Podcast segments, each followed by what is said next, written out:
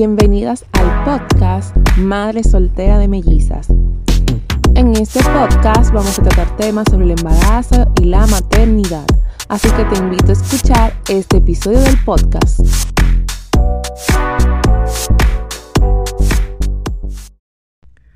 Hola, bienvenidas al tercer episodio del podcast Madre Soltera de Mellizas. En este podcast vamos a hablar un poco eh, de prácticas que deben seguir las madres primerizas. Para ser exacta, cinco consejos prácticos para madres primerizas.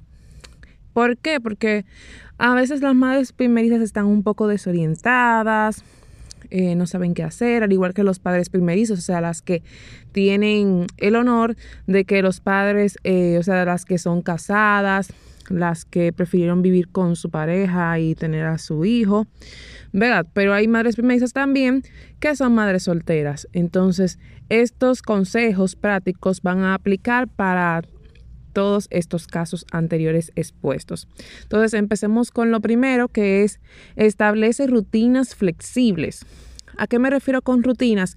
Cosas que hacemos a diario, por ejemplo, bañarnos, comer, dormir, ese tipo de cosas, debemos de hacerlo eh, flexiblemente y con regularidad y consistencia. ¿Por qué? Eh, porque así dicen que este tipo de costumbres el bebé las adapta también. Aunque no es tanto por eso, sino es más bien por una sensación de seguridad tanto para la madre como para el bebé.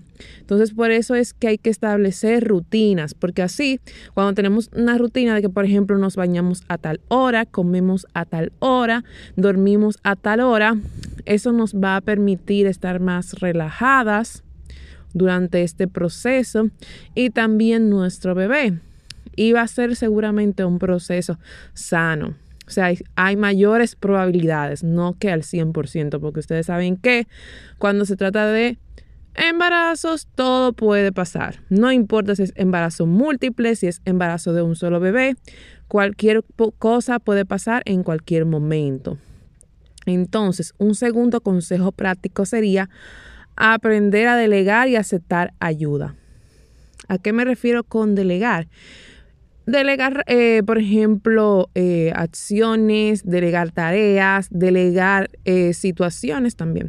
Por ejemplo, supongamos que tú estás acostumbrada a limpiar y en tu proceso de embarazo estás pasando por un momento, digamos, un poco difícil, te dicen que te tienes que acostar, que tienes que estar tranquila, pues entonces tienes que aprender a delegar este tipo de tareas. Y cuando me refiero también a situación, es que tú tienes que relajarte y olvidarte de la situación que tú estás pasando en el momento y concentrarte en ti y tu bebé, que es lo más importante. Por eso hablo de delegar situaciones, como es como una forma de descargarse, de evitar todo ese estrés, porque ustedes saben que el estrés también suele doler a veces, aquí como en la parte de aquí del cuello, suele dolerle a uno y uno siente como que si uno ha cargado un peso tremendo. Entonces, eh, por eso es importante delegar y también que hay que aceptar ayuda. Porque, por ejemplo, hay cosas que a medida que el embarazo va avanzando, ya no la podemos hacer.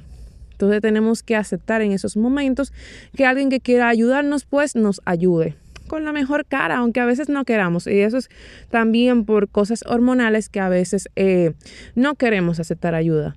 Pero hay que concientizarnos que todo esto es por el bien del bebé y de nosotras mismas también. El tercer consejo sería priorizar el autocuidado.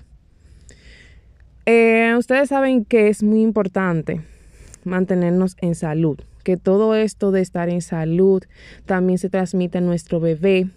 Nuestro bebé podría ser un bebé muy feliz. Si nosotros nos mantenemos felices también durante todo el embarazo, nada es perfecto. O sea, no que wow, voy a estar feliz con una sonrisa todo el embarazo, de que vomitando y, y, alegre. No, seamos realistas. O sea, sabemos que durante el embarazo hay mujeres que tienen eh, peores síntomas que otras. Hay embarazadas que se pasan los nueve meses con síntomas y no es fácil. Entonces, ¿a qué me refiero con autocuidado? A que si usted sabe que necesita relajarse, que necesita dar una caminata para, su, para el cuidado de su salud, hágalo Si sabe que necesita alimentarse bien para el cuidado de su salud, hágalo. Porque recuerde que ya no solo se trata de usted, sino que también se trata de su bebé o de los bebés en caso de que vengan más de uno. El cuarto consejo sería, confía en tus instintos.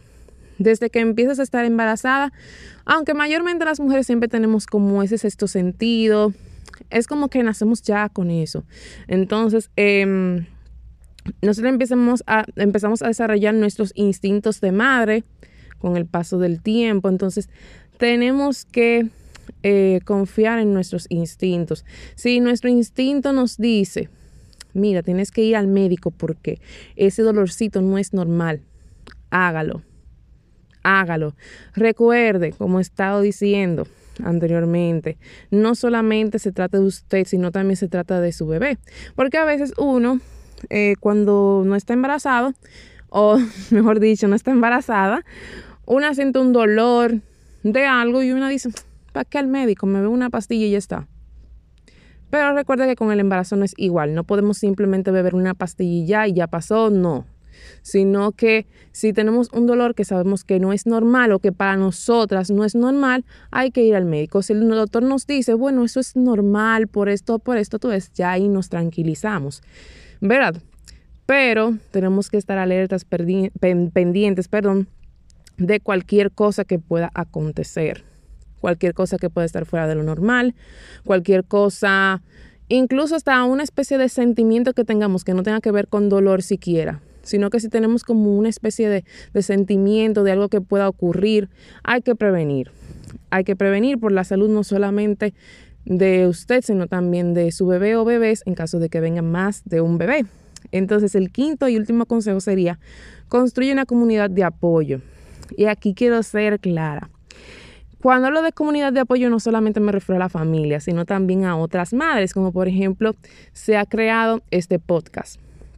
En, e, este podcast, en algún punto, es posible que invite a alguna mamá, es posible que invite a algún especialista. Entonces, en este caso, este podcast se podría convertir en una especie de apoyo para otras madres. Igual yo siempre digo, digo, no sé si lo he mencionado anteriormente en el podcast, pero eh, siempre lo digo a otras madres que conozco, que si necesitan cualquier cosa, como ya yo he estado embarazada, como ya yo soy madre y madre de dos hermosas mellizas que ya están creciendo, pues que pueden contar conmigo. ¿Por qué? Porque toda madre embarazada necesita una red de apoyo. Necesita tener su propia red de apoyo. Y más las madres solteras. Entonces, ¿a quiénes podemos recurrir? a otras madres que ya han pasado por lo mismo, a otras mamás primerizas también, para compartir, para decir, mira, a mí me pasó esto en el primer trimestre, me pasó esto en el segundo trimestre. Entonces, compartir es muy, muy sano. Entonces, por eso es importante tener una red de apoyo. Y más si estamos pasando por el proceso por primera vez. Entonces, resumiendo, cinco consejos prácticos para madres primerizas. Número uno, Establece rutinas flexibles. Número dos, aprende a delegar y aceptar ayuda. Número tres, prioriza el autocuidado. Número cuatro, confía en tus instintos. Y número cinco, construye una comunidad de apoyo. Y ya habiendo dicho estos cinco consejos, pues hasta aquí llegó este podcast. Entonces, nada, aquí debajo te voy a dejar el link del blog muy importante para aquellas madres que les gusta leer. Es muy importante leer. Así que les invito a pasarse por el blog. También les voy a dejar mis redes sociales aquí debajo. Y también le voy a dejar el link de Patreon porque próximamente voy a iniciar el podcast de pago donde voy a comentar más sobre mi vida, sobre mi situación personal, donde estaré también invitando a otras madres a participar a todas las que quieran y todas las que paguen podrán hacerlo, podrán participar, dar sus consejos y recibir consejos. Así que ya ustedes saben, aquí les dejo todos estos links y espero que también se suscriban al blog, ya que es gratis y así lo pueden leer y eso, e instruirse. Así que nos vemos en un próximo episodio del podcast. Bye bye. Y hasta aquí fue este episodio del podcast. Si quieres acceder a contenido exclusivo, solo tienes que suscribirte al podcast de pago. Nos vemos en un próximo episodio.